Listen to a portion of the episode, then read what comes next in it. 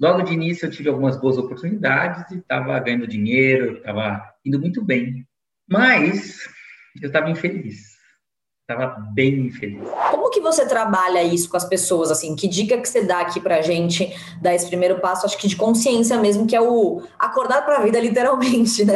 Eu tive um choque de realidade quando eu fui fazer um curso, fazer um curso sobre autoconhecimento. Tá. E de repente eu me descobri uma farsa. Em nenhum momento, assim, desde a primeira sensação de infelicidade, passou pela sua cabeça quero trocar de carreira. Aí eu, eu consegui fazer isso hoje em dia, essa mudança, imagina, de marketing para trabalhar com desenvolvimento humano, para ajudar as pessoas a serem mais felizes. E num local que é tão difícil, onde vê tão pouca felicidade, que é nas empresas. Porque a maior parte das pessoas tem, inclusive, uma crença. Ou você é feliz ou você ganha dinheiro.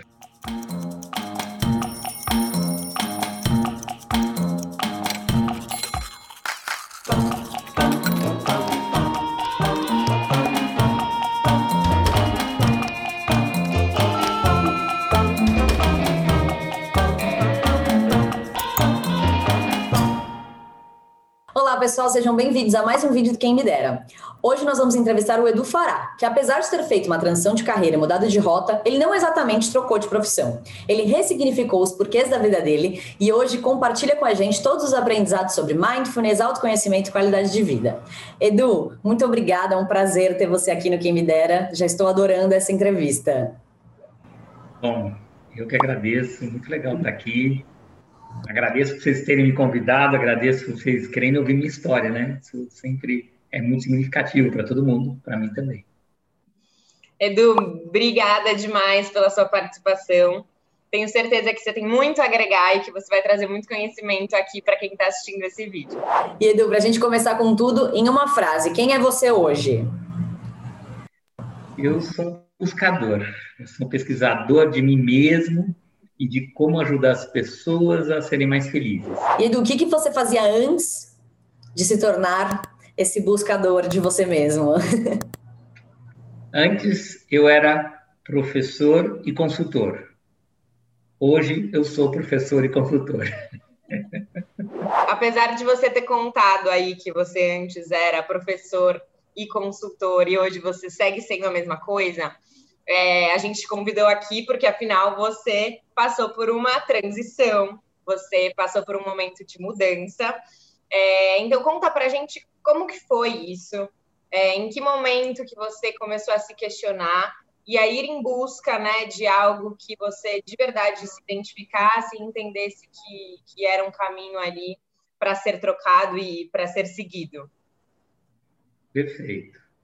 Bom, começar por começo, né? Eu acabei seguindo uma linha mais tradicional de educação, acabei fazendo GV, me formei na GV, em administração de empresas, me formei na São Francisco em direito, comecei a oferecer cursos de gestão, comecei a ajudar empresas a lidar com questões preventivas da área jurídica, fui fazer meu mestrado e logo de início eu tive algumas boas oportunidades e estava ganhando dinheiro, estava indo muito bem. Mas eu estava infeliz, estava bem infeliz. Eu fui.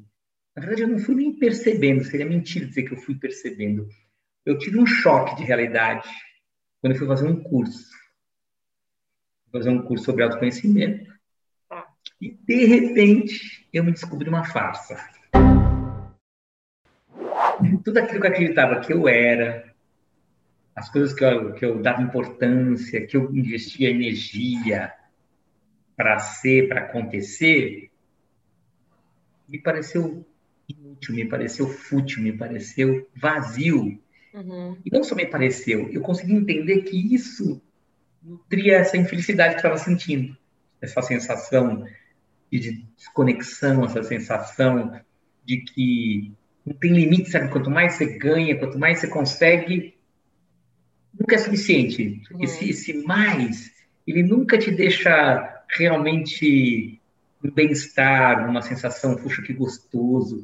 Não curtia, não comemorava as coisas. Uhum. Muito preocupado com o que os outros pensavam de mim. Eu descobri que o entendimento do valor que eu tinha dependia do que os outros achavam de mim. Isso foi bem difícil, foi muito ruim. Mas eu não sabia o que fazer. Uhum. Então eu passei um tempo aí me dedicando ao autoconhecimento. Eu fui me olhar bastante, comecei a treinar atenção, fui meditar. Uhum. E fiz isso durante alguns anos. Uhum. Durante alguns anos eu vivi um, uma coisa meio confusa, sabe? Um conflito interno. Eu fazia uma coisa, até porque na, na vida real você precisa pagar as contas, então isso, isso me nutria de certa forma, yeah. financeiramente, mas não nutria meu coração. Sentia um, um vazio, uma situação estranha, que é normal, depois eu fui estudar isso, num processo de mudança. Tá? Você larga, aí tem um vazio para depois ir um novo. Uhum. Tem que ter um, um processo para acontecer. E eu passei durante um tempo nesse processo, até que eu entendi o que eu queria fazer. E aí eu transformei.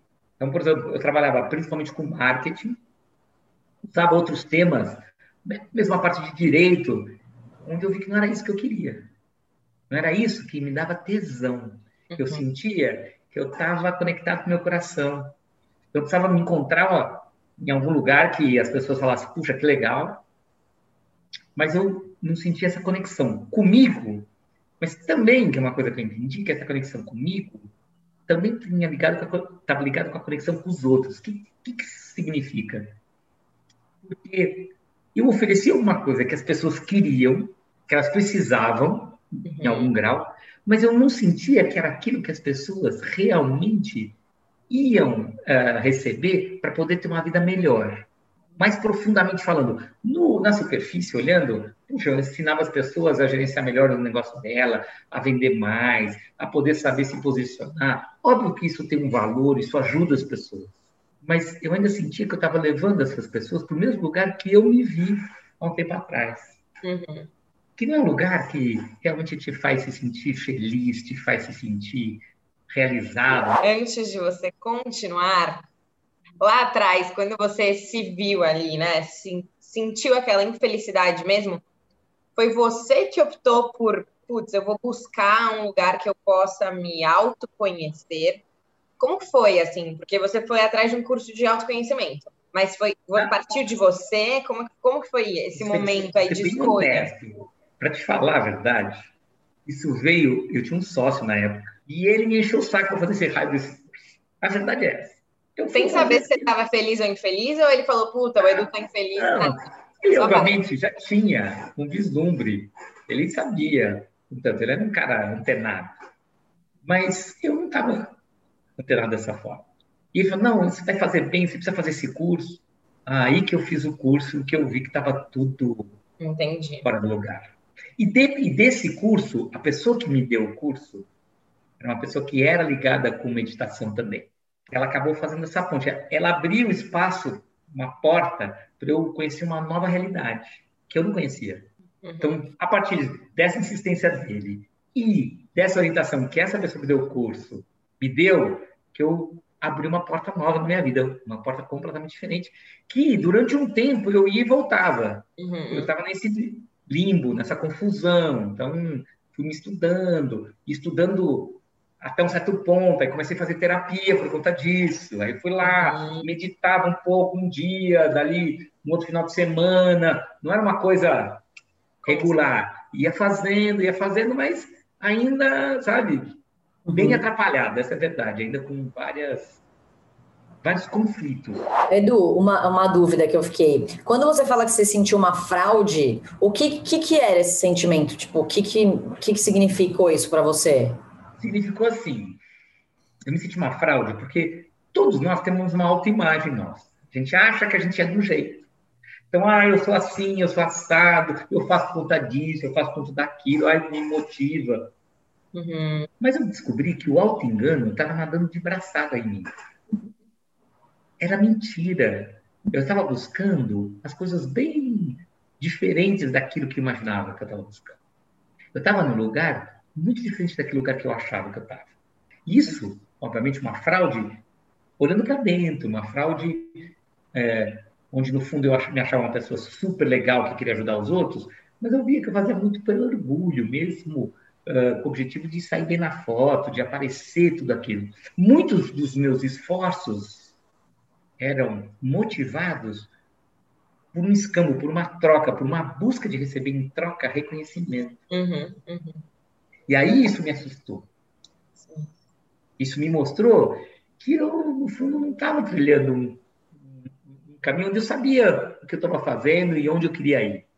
Era como se eu estivesse sendo enganado por mim mesmo. Por uma parte minha, um aspecto da minha psique, que me dizia que esse era o caminho. Que foi o caminho que eu aprendi Claro, aprendi todos nós aprendemos, a maior escola, parte de nós. Aprendi meus pais, aprendi na faculdade, esse é o caminho. Ainda mais, eu tenho uma história, os meus pais eram mais velhos. Meu pai, quando eu nasci, ele tinha 48 anos. Então, tudo isso impacta nas crenças, impacta na forma, nos paradigmas que eu tinha. Quando eu olhei tudo aquilo, gente do céu, eu falei, meu Deus, que fraude que eu sou, que mentira. Eu ainda acreditava que o que eu precisava era sucesso. Uhum. Então todo mundo busca sucesso. Sucesso. Sucesso significa ter dinheiro, ter aquela família perfeita, sabe? Para todo mundo ver e falar, nossa, que legal. Estudar muito, Uhum. Cargo. Vários diplomas, vários cursos. Diplomas, nossa, eu, eu estudei para burro, fiz. Uhum. Colecionador. Mestrado, estudei fora, fiz, terminei meu mestrado fora, fiz doutorado. Estudei bastante. Sim. E, e longe de ser contra estudar, longe de ser contra de ter dinheiro, não tem nada disso, isso nada está errado. O problema é o why, como diriam os mineiros, né? O porquê. Por que, que eu faço isso? Propósito faz toda a diferença. Quando o propósito é simplesmente você sair bem na foto, é, ou, no meu caso, que eu fui descobrir, era para eu me sentir alguma coisa, porque eu não me sentia muito, eu me sentia pouco. Uhum. Esse, esse rasgo, essa dor de se sentir menos, de ser insuficiente, é muito forte, era muito forte em mim. E eu vejo isso, nesse meu trabalho, em quase todo mundo. Para não dizer em todo mundo. Não gosto de colocar todo mundo no mesmo saco. Mas até hoje eu não vi alguém que, principalmente no começo da sua caminhada, não tem um buraco desse tamanho. Uhum. Uhum. Em alguma área da vida, não se sente merecedor, se sente menos, se sente impotente, insuficiente. Uhum. E foi isso que esse, esse primeiro vislumbre me trouxe. E aí bagunçou muito a minha estrutura interna. Ah. Isso gerou uma mudança grande na minha vida, mas que levou um tempo, porque eu briguei bastante com isso.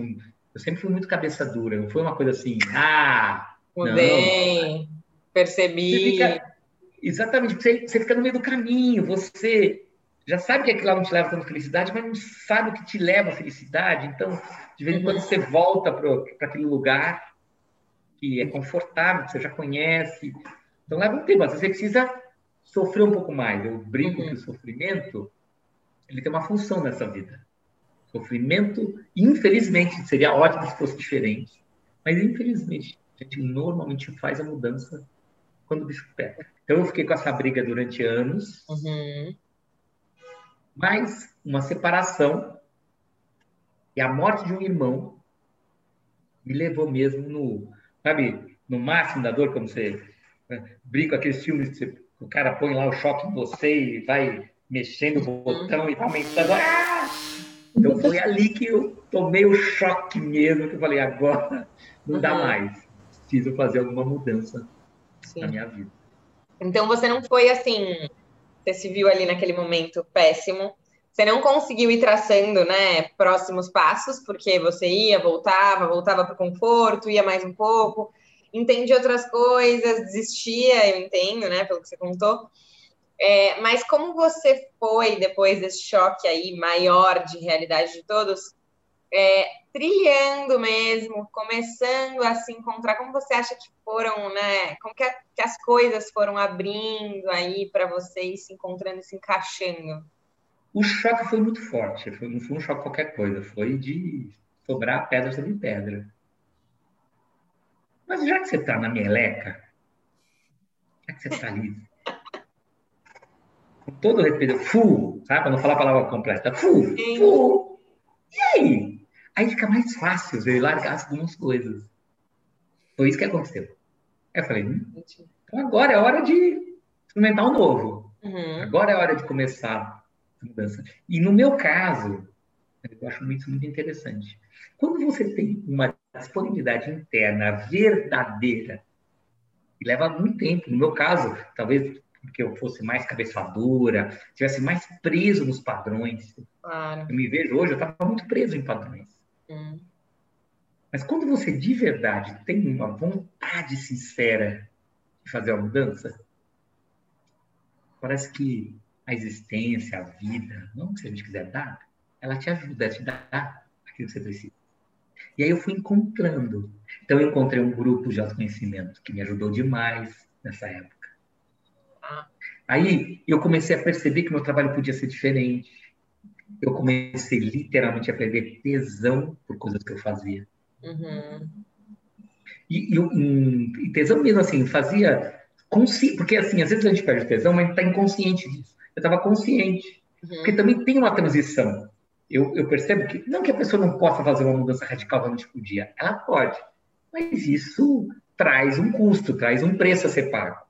No meu caso, eu comecei a perceber isso, não, peraí, vou começar a mudar isso aqui. E fui mudando aos poucos, uhum. me preparando para ir para um outro lugar. Tá. Foi, por exemplo, eu trabalhava com marketing. Uhum. Tinha já o mestrado, ainda no doutorado. Então, de uma maneira bem concreta. Eu estava com tudo aquilo da do autoconhecimento. Falei, bom, eu quero levar isso para as empresas, porque isso me dá tesão. Uhum. Eu vejo a transformação que isso trouxe para mim, eu vejo quanto isso pode ajudar as pessoas. Mas com que, como é que eu vou levar essa linguagem?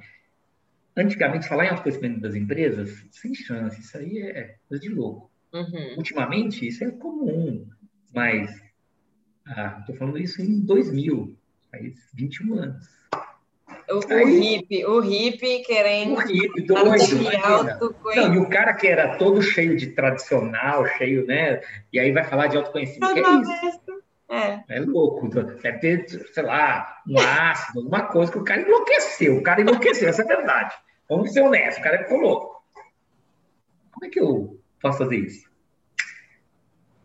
Ética. Eu falei, é isso. Eu vou estudar ética. Eu vou me aprofundar sobre ética. Uhum. Foi o que eu fiz. Eu mudei minha tese de doutorado para ética. Como estava dentro da cadeira de marketing, eu fiz ética nas ações de marketing. Conseguiu fazer um puxadinho ali dentro eu da fiz tese. Um puxadinho, eu fiz um puxadinho. E aí eu fui mesmo estudar ética. Uhum. Para poder usar. Junto com a ética, eu fui estudar muito psicologia. Tá né, dentro da academia, como é que você vai trabalhar a ética? Você precisa usar ciência. Uhum. Da universidade, ciência é o que vai. Eu fui atrás da ciência. Eu tinha estudado um monte de coisa. Aí eu fui falar, bom, agora eu vou focar naquilo que vai me dar empoderamento, vai me facilitar o caminho para eu poder falar sobre esses temas. Uhum. Uhum. Dali, eu fui estudar neurociência, eu fui buscar ciências que me ajudavam claro. a poder falar sobre autoconhecimento sem falar a palavra autoconhecimento. Mas aí você descobriu um belo dia que você se identificava com a ética ou de fato você foi tentando pensar, meu, como que eu vou levar o autoconhecimento de uma forma não tão, não tão drástica para as empresas? Foi mais ou menos isso? Na verdade, o ponto é, eu sempre tive um interesse muito grande com ética. Tá. Sempre. Então, não foi só que eu fui procurar ferramenta, eu tinha esse uhum. interesse. Aqui eu não posso deixar de falar da minha mãe, né? me emociona um pouco. Porque a minha mãe sempre, para mim, foi um exemplo muito forte. Mas minha mãe tinha uma coisa de uma doação, de uma ética, ela era médica, pediatra, e ela sempre me tocava muito com algumas atitudes dela. Então, minha mãe era médica do Hospital do Servidor Público Estadual. E quantas vezes ia pessoas muito carentes da família de um servidor público estadual, e a pessoa mal tinha dinheiro para comer, mal tinha dinheiro para o ônibus para voltar. Minha mãe, que era médica do hospital, ela ia lá e dava dinheiro, dava comida para a pessoa. Era muito, muito bonito de ver a doação dela. Isso sempre me tocava bastante. Eu sentia. É, e eu via que ela fazia isso de coração. Uhum. Isso sempre me inspirou. Uhum. E, e para mim, isso sempre é uma forma, talvez a melhor tradução de ética, que é fazer o bem e o bom, para mim e para o outro. Uhum. E eu via que isso retroalimentava, porque a pessoa também se alimenta disso. Isso traz um empoderamento. Você sabe que você está no seu lugar quando você faz o bem. É verdade. Você tem uma conexão com o seu coração. E daí veio uma inspiração para mim. Falei, é por aí que eu vou. É aqui que eu sinto que, que esse caminho eu vou poder chegar. Sem contar que já nessa época havia muitas questões, muitos conflitos dentro das empresas. Ética é estudada há milhares de anos porque é um caminho para a felicidade. E estava bem no cerne da questão: como trabalhar na empresa e ser feliz? Uhum. Porque a maior parte das pessoas tem, inclusive, uma crença: ou você é feliz ou você ganha dinheiro. é muito louco como tem essa crença regada. Isso tem a ver com religião. Tem muitas uhum. estruturas uhum. que vendem essa ideia. Sim, tem gente que fala trabalho, se fosse bom, não chamava trabalho. Olha só, olha só, que loucura. Então a gente acredita que trabalho é sofrimento. Uhum. Tem isso? Preso, totalmente. Preso, foi colocado dentro da gente. A gente se comporta a partir dessa lógica, dessa crença. Então eu na ética uma forma de quebrar isso. Eu acredito piamente que a ética faz você ganhar mais dinheiro.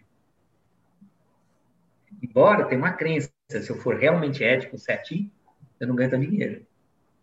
É inclusive dentro das empresas. Não, você é bobinho. Tu vai para ser bobo, ético, fazer a coisa certa, falar a verdade, honesto. Uhum. Tem integridade, autorresponsabilidade, gentileza para aquele caso à ética, que é baseado nos valores humanos.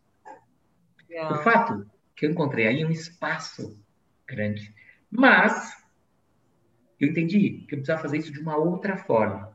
Então, por exemplo, meu principal trabalho com ética é ajudar as pessoas a entenderem por que é que elas não são éticas.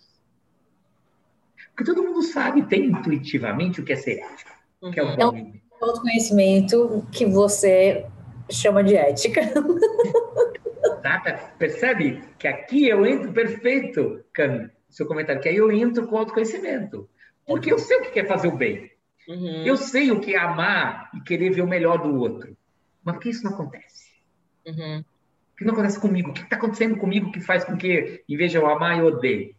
Uhum. Em vez de uhum. querer colaborar, eu quero arrancar aquilo do outro. Em vez de falar sim para o outro, eu falo não. Então, o meu trabalho é ajudar a pessoa a ter esse entendimento. Uhum. E mostrar isso, o impacto que isso acontece na liderança. Hoje, todo mundo que fala sobre liderança fala sobre a importância de autoconhecimento. O fato é, isso impacta na liderança, no trabalho em equipe, no engajamento das pessoas, na performance, uhum. na busca por propósito. Tem tantos impactos. Eu comecei a fazer essa conexão, na verdade, de três pilares. Eu trabalho com três pilares. Todo trabalho que eu faço tem três pilares que, foi, que vieram dessa minha mudança, que é a questão de mindfulness, do treino da atenção, porque atenção, eu falei pouco até agora, mas a atenção é fundamental. Quanto melhor a sua capacidade de estar aqui inteiro, atento, sem ficar pensando em nada, simplesmente estar no momento presente. Uhum. Atenção focada, né? Uhum. É um foco, mas é mais do que um foco. É. É uma conexão, porque eu, no momento presente, eu, além de não ficar pensando, eu me permito entender tudo que acontece fora, tudo que uhum. acontece dentro, e o sentimento, a conexão, o, o, o instinto, o insight, a palavra que eu quiser dar, do que, que eu preciso fazer agora. Uhum. Isso está diretamente ligado com a minha espontaneidade, com a minha verdade. Então, esse é um pilar. O segundo pilar é o autoconhecimento entender como é que eu funciono, como é que as coisas acontecem, por que, que eu faço o que eu faço. Parece simples isso, como é complicado, entender por que, uhum. que eu faço o que eu faço. Uhum. E o terceiro pilar, que é um desdobramento do segundo do autoconhecimento, que é ética e propósito. Por que ética e propósito? Porque eu descobri que você só fica bem se você fizer o bem. Pode parecer meio chavão, meio bobinho isso, mas eu vou te dizer, minha experiência mostra, você só fica realmente bem se você fizer o bem. Mas para fazer o bem, preciso ter clareza de por que eu faço o bem. Não adianta eu ler um livro, alguém me contar. Então, o propósito, uma força que você nem entende cognitivamente, que te faz abrir o peito, que te faz ter tesão de fazer as coisas, é fundamental para dar esse tempero, fazer esse esquema funcionar. Uhum. Então, de mindfulness, né, da atenção plena, autoconhecimento, junto com a ética. Então, aqui eu ponho ética e propósito, são dois aspectos que são fundamentais para fazer com que a coisa funcione. E aí eu vou trabalhando isso conforme o que dá. Por quê? Porque eu também vivo no mundo real, não dá para... As pessoas não são do jeito que eu gostaria, nem as empresas. É, é verdade. Elas não são. Longe, então, longe disso, inclusive. Longe. Então, a gente brinca conforme dá para brincar. Uhum. A gente joga o jogo, mas consciente do jogo. Como é que eu consigo fazer com que esse jogo, pelo menos, entregue uma parte daquilo que eu posso entregar? Porque eu não consigo fazer tudo do jeito que eu quero. Sim. Eu estudo muito as portas. Como é que eu posso ajudar as pessoas? Porque isso é ligado com o meu propósito. Aí eu, eu consegui fazer isso hoje em dia, essa mudança, imagina, de marketing para trabalhar com desenvolvimento humano, para ajudar as pessoas a serem mais felizes. E num local que é tão difícil, onde vê tão pouca felicidade, que é nas empresas. E, bom, Edu, voltando ainda um pouco para a gente ouvir um pouco mais sobre a sua mudança. Quando você se viu aí no céu, né? no céu, porque você deve ter olhado e falado, caramba, é aqui, me encontrei, não sei como foi o sentimento, mas eu queria saber como foi esse momento de perceber, eu acho que né, as portas estavam abrindo para algo que você realmente sentia ali identificação? Então, o sentimento foi muito bom. Mas, por exemplo, eu não consegui fazer a mudança. Era 100% marketing, de repente eu dou 100% uhum. desenvolvimento humano. Uhum. uhum. O que foi acontecendo foi gradativo. Então, 100, 90, 10, 80, 20, 70, 30, 60, 40, 50, 50, até chegar quase 100% de desenvolvimento humano. Uhum. Não... Quanto tempo demorou isso? Essa transição gradual aí. Tirando o pé Olha, de lado, aqui. Essa transição, para falar assim, mais de 70% em desenvolvimento humano, levou uns 5 anos. Tá. Levou uns 5 anos para fazer essa transição toda. Uhum. Porque eu fui deixando Sim. de buscar projetos que eu fazia para poder focar nos projetos que eu queria. Entendeu? Eu fui dizendo não. Eu, eu nunca me esqueço. Tem uma cena, tem uma cena que é uma mudança, isso foi radical. Algumas coisas eu fiz mais radicais, outras menos. Uma vez eu tinha um cliente muito grande, importante para mim, o faturamento dele significativo, mas que eu fazia um trabalho que eu percebi que eu não queria mais fazer mesmo. E eu fui falar para o meu cliente que eu não queria mais fazer, até louco. Uma empresa grande, né, um hospital bem grande. Louco. E ao mesmo tempo fundamental, porque senão eu estaria ainda lá preso com isso. Entende? Uhum. Você precisou se, se, liberar dali, né? Exatamente, senão eu não conseguia espaço para criar outras coisas, para buscar outras coisas. Uhum. Como é importante a gente deixar, né, irem, né, as coisas assim. Não tem jeito, você precisa deixar ir. Uhum, uhum. Se o copo tá cheio, eu não jogo isso. Não quero é. mais nada. Você está com o dia tomado, como é que você vai fazer mudança? É. Você tem que abrir espaço. Em nenhum momento, assim, desde da primeira sensação de infelicidade passou pela sua cabeça? Quero trocar de carreira, quero estudar outra coisa. Existiu isso aí? Passou. Passou? Passou. Passou. Então, por exemplo, eu quase vou fazer psicologia. Quase, quase, quase. O, o, doido, o doido do diploma. Doido do diploma. Mas aí eu falei, não, mais um diploma não chega. Precisa mesmo. Uhum. É, é verdade que você precisa. Uhum. Mas quase, faltou pouco. Passou pela minha cabeça fazer psicanálise. Tá. Que é um, curso menor, né? Mas eu tenho uma característica, eu gosto muito de trabalhar com grupo. Eu fui me colocando mais para, ao invés de pegar uma outra formação e largar tudo, re, redirecionando, me recolocando em termos daquilo que eu ofereço, menos aquilo que efetivamente eu faço, ou seja, me mantive como consultor, como treinador, como professor. E você falou sobre a sua mãe e como ela te inspirou aí, né, na sua decisão por trabalhar com ética. E aí, nesse momento aí de transição, você teve alguma inspiração além dela? Olha, eu tive, eu tive. Eu tive inspiração de algumas pessoas que eu via que estavam mais equilibradas. Ah. Então, eu vi algumas pessoas que estavam realmente encontraram o seu lugar. Isso me inspirou. Pessoas que conseguiam ganhar dinheiro e viver bem. Porque é muito louco como a gente vende a alma pelo dinheiro. É assustador isso. É. Assustador.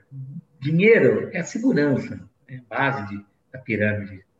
A gente está procurando muito segurança. Uhum. E eu vi algumas pessoas que estavam conseguindo ir além. Teve um livro que me ajudou também, que me inspirou, tinha uma frase nesse livro que doeu bastante quando eu li, que era assim: quantas pessoas no seu leito de morte desejariam ter trabalhado mais? Na época que eu li essa frase, que eu não estava conectado com o meu propósito, essa frase me pareceu assim o fim do mundo. Eu descobri que eu não queria estar trabalhando mais. Hoje, por exemplo, com aquilo. Porque hoje, por exemplo, eu vejo, eu adoro o que eu faço, eu trabalho com prazer. Isso tem a ver com a minha vida. Eu, eu no leite de morte, eu falo, que bom que eu fiz tudo isso que eu fiz.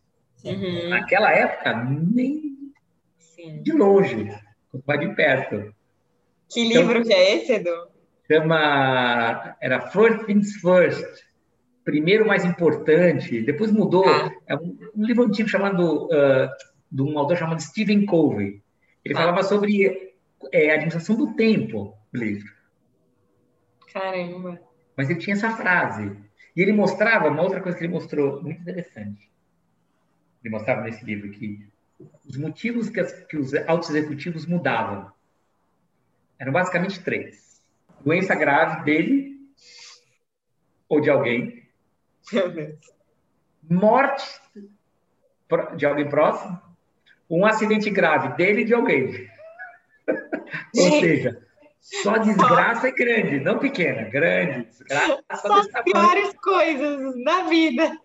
Você vê que mudar não é uma coisa muito simples.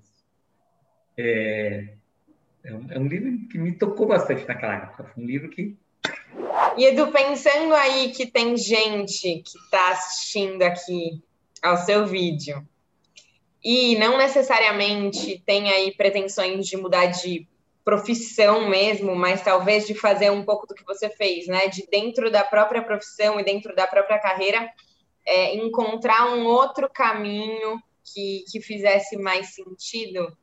Que dica que você daria para essas pessoas? Legal. Eu, trabalho com propósito também há bastante tempo. Descobri que o problema não é o que você faz, mas é o porquê. Então, Seneca, né, um autor, tem aquele Golden Cycle que fala o que, como e o que. Começa sempre no porquê. Então, a dica é, talvez você possa fazer exatamente a mesma coisa. Nem fazer como eu fiz, que eu mudei de foco, de, de, de tema, digamos assim, de trabalho, de marketing para desenvolvimento humano ponto é responder essa pergunta: por que, que eu faço o que eu faço? É buscar sentido. Uhum. Muitas vezes é uma questão de ressignificar o que eu faço. Sim. E eu só vou saber se isso é real ou não é vivendo isso. Porque propósito também não é uma coisa que você tira a conclusão cognitivamente. É. Precisa vivenciar e sentir você é tomado por aquilo, você nem vê o tempo passar. Quais são, na prática, as situações, os sentimentos que acontecem. Uhum. Então, minha sugestão, a primeira de tudo é parar de pensar no que eu faço. Eu tenho que mudar o que eu faço. Tenho que buscar outra coisa que eu faço, que está no o quê. E no porquê eu faço. Esse porquê eu faço, com certeza, está relacionado também com uma parte mais profunda sua. Talvez, no primeiro momento, você vai descobrir que você faz só por sobrevivência. Você morre de medo. É um sentimento humano, normal. Mas o medo prende a gente. Nesse, nessa minha jornada, esse estudo todo que eu fazendo de mim e dos outros, impressionado com a força do medo. O medo é muito poderoso na gente. O medo, ele, ele sai como uma corrente, ele nos mantém presos. A gente faz um monte de coisa por conta do medo. A gente diz que são outros motivos. Mas se você faz um estudo profundo de si mesmo, muitas vezes você vai descobrir que é o medo. E o medo é humano, é normal sentir medo. O problema é eu ser tomado pelo medo, é quando o medo está no comando. Para reverter isso, eu preciso entender o que, que eu quero além do medo. Além dessa necessidade de segurança, além dessa necessidade de que eu preciso dar conta de tudo. Porque a vida é uma grande inimiga minha. Eu preciso olhar para isso. Talvez eu vá descobrir que não é mudar de carreira, não é mudar de emprego. É simplesmente uma versão novo porquê. Talvez esse novo porquê tenha espaço de se manifestar onde você está. Uhum. Talvez não. Uhum. Mas o problema não é onde você está. O problema é o porquê você faz. Se você não sabe esse porquê, nenhum lugar está bom. Você vai sair de um lugar para o outro, confuso. Uhum. Eu vejo algumas pessoas falando, não, eu penso nisso. Mas assim, uma boa. Às vezes é ridículo falar isso, porque o tempo que a pessoa gasta fazendo as coisas, vai aparecer aqui na câmera, e o tempo que ela gasta, não dá nem para ver o espaço entre os meus dedos, realmente, de verdade, se dedicando a ver o, o, o, o porquê, o propósito, mostra que é mentira, ela não está realmente dedicada a isso. Uhum. Não pensa que pensar um dia, dois dias. Quanto tempo você vive fazendo outras coisas? Quanto tempo você foca no seu propósito? Se isso é o mais importante, first things first. Primeiro, o mais importante. Eu preciso ter na matéria, eu preciso no, no tempo, na realidade, uma ação coerente com isso, uhum. para que a pessoa não se engane. Senão, é. ela nunca vai encontrar o propósito ainda fantasiando. É, eu quero, eu quero, eu quero nada. Uhum, uhum. Dá trabalho levar isso de verdade. Dá um trabalho grande, né? Uhum. E Edu, pegando esse gancho aí do que você está contando para a gente, é, é, eu acho que quando, principalmente quando você vai falar em empresas, você percebe que acho que tem um problema anterior a essa pergunta do porquê, né? Que eu acho que é a falta de consciência, né? A pessoa acho que ela ainda nem percebeu que Perfeito. ela está infeliz, está é, é, realmente talvez precisando fazer uma mudança ou querendo. Como que você trabalha isso com as pessoas? Assim, que dica que você dá aqui para a gente dar esse primeiro passo? Acho que de consciência mesmo, que é o acordar para a vida, literalmente, né? Perfeito, perfeito. Sair do, da casinha. É, e esse é um ponto central. Esse é um ponto central que você colocou, Cami, porque ninguém vai mudar, ninguém vai buscar nada. Sabe por que vai fazer isso? Para quê? Como eu te disse, infelizmente, a maior parte das pessoas está adormecida, está perdida. Sabe qual é o caminho que eu trabalho muito com as pessoas? É a dica que eu dou? É por foco nas suas insatisfações. Por exemplo, isso aconteceu agora ano passado. No passado teve um fenômeno. Fenômeno de separações. Fenômeno. Eu mesmo me separei. é. Por quê? Por que, que isso acontece? Porque às vezes você tem uma questão, mas ah, vou deixar de lado. Você está insatisfeito, mas você vai empurrando com a barriga. Você vai, vai seguindo, vai seguindo. E não é o problema do outro, é o seu problema. Porque senão é fácil, parece que é, você, é o outro e você não liga para o problema do outro. Mentira. É o seu problema. Uhum. É muito fácil eu querer colocar a responsabilidade no outro. Esquece isso. Isso é fantasia. Uhum. Mas, o que aconteceu na pandemia? O negócio apertou. Aí, 24 horas aí. Tchum, tchum, tchum, Não dá para fugir dos problemas. Sim. Entende? Precisou colocar dentro de uma panela de pressão, uhum. mete o fogo para coisa. O caminho que eu falo é olhar para suas insatisfações, ter coragem de olhar para elas. Como é que está a sua vida? Olha sua vida a partir de vários prismas. Como é que está a sua saúde? Como é que estão seus relacionamentos? Amigos, relacionamento amoroso? Como é que está a sua relação com a sua família? Uhum. Como é que está a sua relação com o seu corpo? Como é que está a sua relação com as pessoas com quem você trabalha, que você vive a maior parte do tempo? Como é que está com o seu chefe? Como é que está com o propósito da empresa? Vai olhando para isso. Conforme você começa a ver as insatisfações, elas vão te dizer que tem alguma coisa errada. E vão te dizer onde está errado. Sim. Obviamente, aí você vai precisar cavar. Por que, que está errado? Porque em você. Porque, de volta dizendo, o problema não é a empresa. Uhum. O problema é porque você está lá naquela empresa fazendo aquilo. E, obviamente, que a empresa perde com isso.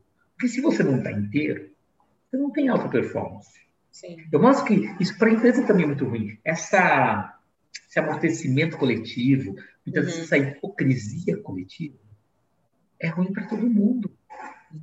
Todo mundo perde com isso.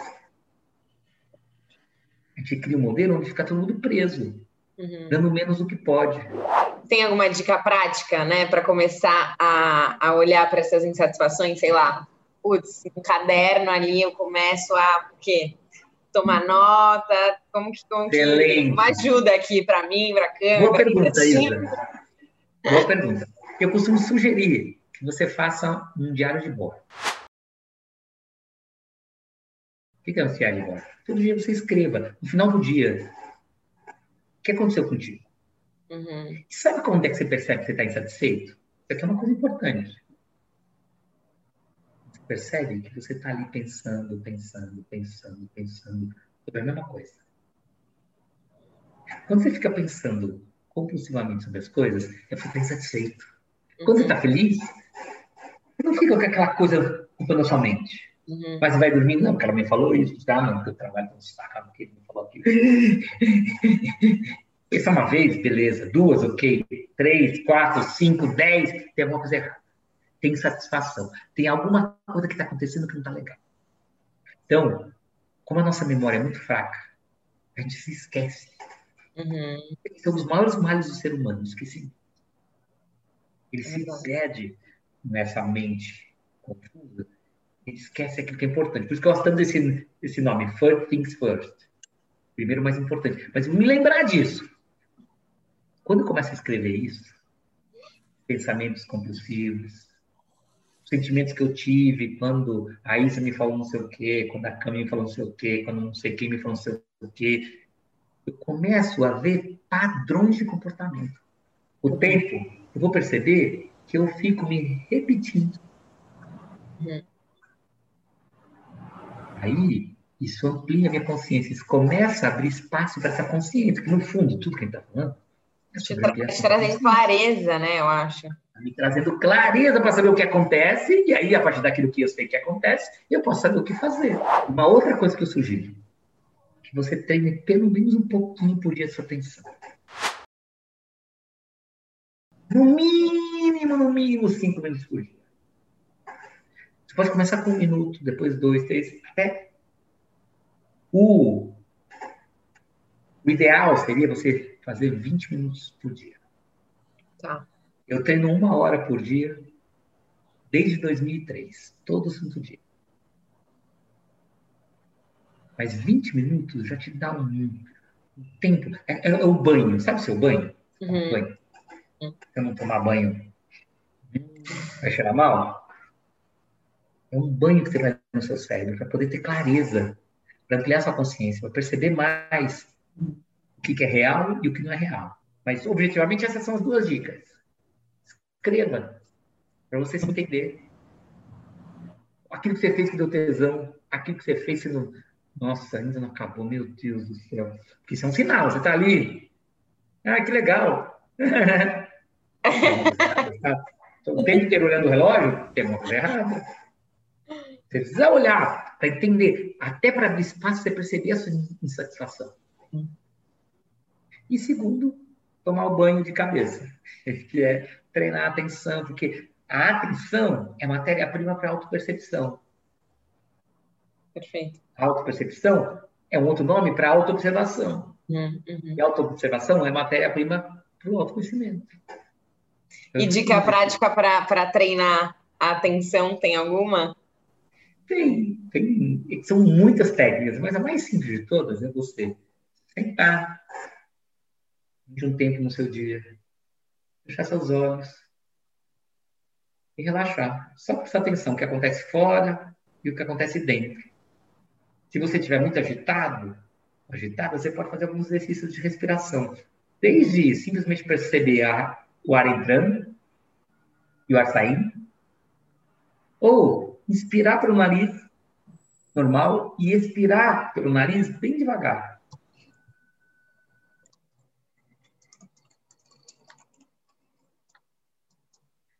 Durante alguns ciclos. E só observar o que acontece. Toda vez que você se perder nos pensamentos, começar a dialogar, traz de volta a sua atenção para a respiração. Uhum, uhum. Bem simples. Para poder fazer o quê? ter mais clareza. Tudo de clareza. Sim. Já que eu falei sobre isso, eu preciso falar um último ponto, que não tem como dar esse passo que você quer, de se conectar com seu coração, se conectar com seu propósito, dar virada, você ser mais feliz, se você não tiver um mínimo de disciplina. A disciplina é um elemento importante. Não é tão simples. Muita gente tem uma concepção, uma concepção equivocada da disciplina. Por quê? Porque os pais eram violentos, eram muito duros, porque uhum. foi para uma escola muito dura, porque viveu um tempo num lugar que tinha uma disciplina externa muito ruim, muito dura. Então, tem muita gente que só de falar de disciplina dói. Uhum. Não dessa disciplina, falando da disciplina interna, da autodisciplina. Para quê? Para que você alimente a sua força de vontade. O maior poder do ser humano é a força de vontade. Mas eu vejo que a maioria das pessoas está com a força de vontade muito enfraquecida. Uhum. Por conta das crenças que roubam energia, por conta dos maus hábitos. Sim. Não tem autoconfiança. Uhum. Não acredita que vai dar conta. É. E aí fica presa. Presa, se sentindo uma vítima, se sentindo uma pessoa que não consegue, e tudo um blá blá blá. E a pessoa fala para ela mesma, que põe para parte, que faz aceita é assim mesmo, a vida, né? Quem, quem, quem sorri muito depois vai chorar. Coisas que as pessoas falam, besteiras e crenças, que mantém a pessoa presa fazendo aquilo que ela precisa, com medo. Tudo isso alimentando o medo. De novo, hoje cai no medo. Então, para eu romper com medo, preciso de exercitar e adquirir força de vontade. Uhum. Uma força de vontade férrea te leva a qualquer lugar. Bom, Edu, depois dessa aula inteira de autoconhecimento, mindfulness, reflexão, consciência, enfim, né? Tudo isso que aprendemos hoje. Eu queria saber um pouquinho da sua rotina como consultor, como professor. Conta pra gente aí um pouquinho do que, você faz no seu dia a dia. Vamos lá. Meu trabalho como professor, eu, sou professor da GV, né? nos cursos de MBA. Os cursos de MBA eles têm estruturas diferentes. Então, uh, estruturas diferentes significa tem aulas que são à noite, tem aulas que é aos sábados, tem aula que é no final de semana concentrado. A minha rotina, ela depende de como são essas, esses cursos, né? esses MBAs. Então, às vezes eu dou aula à noite, não é tão simples, dá aula das 7 às 11h20 da noite, está bem motivado. Até às 11h20 da noite, é, dando aula por Zoom, que é a ferramenta que a GV utiliza. Uhum. Ou então, dar aula sexta-noite, sábado o dia inteiro, domingo de manhã. Haja tesão, haja vontade. Outra coisa, eu tenho que corrigir prova. Eu brinco que eu adoro dar aula, odeio corrigir prova. Mas tem que corrigir prova. tem que ir lá no sistema, corrigir prova, colocar. Tudo isso faz parte do dia a dia de um professor, professor universitário. Como consultor, ah, depende do projeto. São muitos projetos diferentes. Tem muitos projetos que estão ligados a treinamentos. Mas tem projeto que está ligado com planejamento, tem projeto que está ligado com estruturar as pessoas da empresa, definir coisas, definir cargos. É um trabalho que eu gosto bastante, mas exige também uma interação próxima com o cliente, exige a resposta que o cliente dá, o timing do cliente. Tudo isso são desafios que você precisa lidar no dia a dia. É, eu procuro sempre encontrar um equilíbrio. Como eu tenho uma agenda flexível, às vezes eu trabalho final de semana, mas eu nunca deixo, né, e tendo essa agenda flexível, eu nunca deixo de equilibrar as coisas. Então, às vezes, no meio da tarde, eu sou capaz de ir dar um pulo no Parque Ibirapuera, só que em São Paulo. Uhum. Eu faço isso bem feliz da vida. E aí eu vou dar aula até as 11h20 da noite. Entende? E o que, que você mais gosta nessa rotina e o que, que você menos gosta? Ah, o que eu mais gosto é quando eu estou falando para um grupo que está aberto para ouvir e eu posso ir mais profundo. Porque eu sinto que eu tenho mais para dar. Que eu menos gosto de corrigir prova. Odeio corrigir de prova. novo. Odeio. Por que eu falo isso? Porque eu sou obrigado a ficar julgando os outros, entende? Sim. Acho que é tão ruim, a gente é tão é, criativo por conta dos julgamentos. Eu tenho que dar uma nota para o aluno. Uhum. Então, eu não gosto disso. Eu faço, mas eu pelo menos gosto. E aí, Edu, pensando financeiramente, óbvio que você já está há muitos anos aí nessas novas profissões, mas quando você fez a transição, você sentiu algum impacto aí nessa questão financeira? Você demorou para ganhar um pouco mais do que você já ganhava, já que você já tinha uma carreira consolidada? Como que foi essa transição?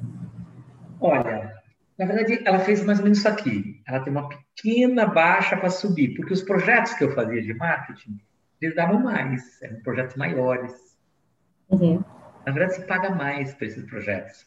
Principalmente quando você fala projetos de relacionamento, que envolvem N planejamento, você tem um FII, mais um percentual de resultado, estudo de mercado, isso, isso, é, isso dá dinheiro. E eu fui fazendo isso de uma maneira é, lenta, eu não fiz algo radical. É, então, eu não tive uma grande perda, verdade é essa, mas eu tive uma barriguinha sabe? Deu uma queda, mas não foi uma coisa brusca.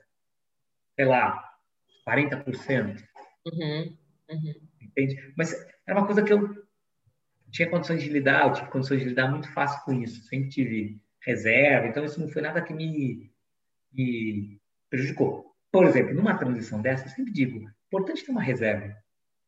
Para que sofrer desnecessariamente? Para que tornar as coisas mais difíceis? Uhum. Já está sofrendo, aí vai sofrer de novo. Aí você continua a sofrer mais. É. Não, porque eu preciso. Muito cuidado com essa. Esse desespero é fruto de desequilíbrio. Uhum. Não é simples você encontrar. Você tem que fazer uma mudança e, ao mesmo tempo, não sai que nem um louco fazendo uma mudança. Encontrar o equilíbrio. Às vezes até precisa. Eu também não quero aqui colocar, de novo, não tem uma fórmula única. Para algumas pessoas, precisa ser radical. Uhum. Mas para a maioria, não precisa. Então, precisa olhar muito o seu caso para saber qual que é. No meu caso, não precisou ser radical. Por causa dessa transição, de uma maneira lenta, então foi mais fácil lidar com a situação, particularmente a financeira. Eu pude me manter uma boa sem sofrer por isso. Mesmo ganhando um pouco menos durante um tempo, não foi algo que me fez sofrer. Eu tinha muito mais do que eu precisava para sobreviver. Edu, você já deu aí muitas dicas, dicas práticas e, e, motivacionais e inspiradoras, mas a gente normalmente pede uma dica aí mais reflexiva, mais motivacional para quem quer fazer uma transição de carreira e não consegue. Ainda tem alguma dica que você não deu que você poderia dar agora para esse pessoal aí que está estagnado, vamos dizer assim? Eu posso, eu brinco, né, quando dou aula, falo assim, gente, agora vamos dar uma viajada, sabe, uma refletida de apologia, nada, cada um sabe o que faz, mas brincando. Eu gosto muito Já fui 18 vezes para a Índia. Essa minha caminhada, eu fui buscar em várias, fui beber de várias fontes. Uma coisa que eu gosto muito da lógica, da filosofia oriental, e aqui especificamente está baseada nos Vedas, tem mais de 5 mil anos, são duas perguntas que são ah, difíceis. Por isso que eu brinco. É uma viajada. Mas são perguntas muito profundas. Mas são difíceis. As duas perguntas são: Quem sou eu? O que eu vim fazer aqui? Toda lógica da descoberta do ser humano no caminho para a felicidade é dependente dessas duas perguntas. Então, se é para refletir, eu sugeriria: quem é você? O que você veio fazer aqui? Você veio. Eu sou Eduardo? Não, peraí, Eduardo é o nome que meus pais me deram. Eu sou um homem. Homem. Na sociedade dizem que homem assim, assado. Eu sou homem. O que é isso? É começar a questionar onde te colocaram onde obviamente você também se deixou ser colocado. Talvez você vai descobrir que nada disso é você. Então, o primeiro ponto vai ser você descobrir o que não é você. Para talvez aí você abrir espaço para saber quem é você. Não é uma coisa simples. Isso é o de verdade. Segundo, o que, que eu vim fazer aqui? Uhum. Eu vim comer? Eu vim beber? Eu vim fazer sexo? Três coisas ótimas. Nada contra nenhuma delas. Mas é, é isso que eu vim fazer aqui. Eu preciso começar a estudar de verdade. O que eu vim fazer aqui nessa terra? Porque talvez aqui eu encontre um caminho para chegar dentro de mim mesmo, dentro do entendimento de qual é o meu propósito. Nada a ver com pegar um livro material da religião e querer simplesmente, ah, então é isso. Você não vai encontrar essa resposta aí. Se você acha que você encontrou, cuidado. Cuidado. Eu respeito todo mundo, todas as opções, mas é importante que você não se per... você não saia de uma, de uma cela e caia noutra. Uhum. não é fácil. A gente cai muito facilmente em outro paradigma, em outra crença. Sai de uma e já vai para outra uhum. por conta dessa nossa necessidade de segurança. Sim. É um aspecto muito forte do ser humano, a busca pela segurança. De novo, o tal do medo. Abra para responder essas perguntas. Uma forma de refletir. Um nível muito mais profundo. É. Quem sou eu que eu vim fazer aqui? Pode te ajudar a entender o seu lugar pôr a força que precisa para você realizar isso. E Edu, para finalizar aqui de uma maneira reflexiva, continuar de uma maneira reflexiva, né, que a gente já está. É, o que, que significava trabalho para você antes e o que, que significa trabalho para você hoje? Boa pergunta. Trabalho para mim antes era ser famoso e ganhar dinheiro. Era ser reconhecido pelos outros e ganhar dinheiro. Trabalho para mim hoje significa serviço. É, serviço do outro é serviço de mim mesmo, do, meu coração, que é uma mesma coisa. É como é que eu consigo servir o outro e na, e na vida material e, e, sem ter problema com dinheiro, nada. Eu mereço ganhar dinheiro, não tenho nenhum problema com isso. Eu posso servir e ganhar dinheiro. É uma lei de pagamento, é algo completamente é, justo e, e e, com, e que se convive sem nenhum problema. Mas para mim, trabalho é serviço. É serviço da minha alma, serviço do meu coração, serviço do meu ser e serviço para o outro. Servir é o vício do ser, é o brilho do ser, é aquilo que eu dou de melhor, é o meu trabalho. Eu realmente dou 100% do que eu tenho no meu trabalho. Trabalho é alegria. Eu adoro trabalhar. Com equilíbrio, tendo tempo para todas as outras coisas, mas para mim trabalho é realização, é alegria. Bom, gente, então o que fica de reflexão dessa entrevista incrível com o Edu é que autoconhecimento e treino da atenção são fundamentais para quem quer encontrar o seu lugar. E também a gente não pode esquecer que a gente precisa lidar com medo e usar verdadeiramente o poder da força de vontade para encontrar esse lugar. Edu, eu nem tenho como te agradecer por você ter é, é, estado aqui no Quem Me Dera, dividido todos os seus conhecimentos, é, enfim, é realmente é, é uma aula, um, um conhecimento que acho que muitos anos de estudo não dariam para gente. Então, só agradecimentos meu do meu lado por você ter conseguido um tempinho aí na sua agenda para gente. Obrigado. Eu que agradeço aí sua, suas palavras, sua gentileza. Eu gosto muito. Esse, esse é o meu propósito. Eu fico feliz da vida. eu queria te agradecer também, Edu. E eu ia falar que eu queria ser você, mas depois dessa entrevista eu acho que eu quero ser eu. Very good, very Mais good. importante que ser você, é ser eu. Muito, muito obrigada. Assim, foi uma entrevista incrível. Estou saindo daqui reenergizadíssima e pronta para colocar em prática tudo que a gente conversou e todas as dicas que você deu aqui. Então, muito, muito obrigada mesmo. Legal, eu que agradeço, querida. Você, você falou, veio assim uma frase na minha cabeça. Quem me dera ser eu. Esse é o ponto. Esse é o ponto. Que legal. Muito obrigado, viu? Amém. Agradeço pela confiança de vocês duas, agradeço pela oportunidade. Gostoso bater estar com você. E para você que se encantou com a entrevista do Edu e tem vontade de conhecer ainda mais histórias sobre outras transições de carreira, fica ligado porque toda quinta tem uma entrevista nova. Segue a gente no Instagram, se inscreve aqui no YouTube e até a próxima quinta.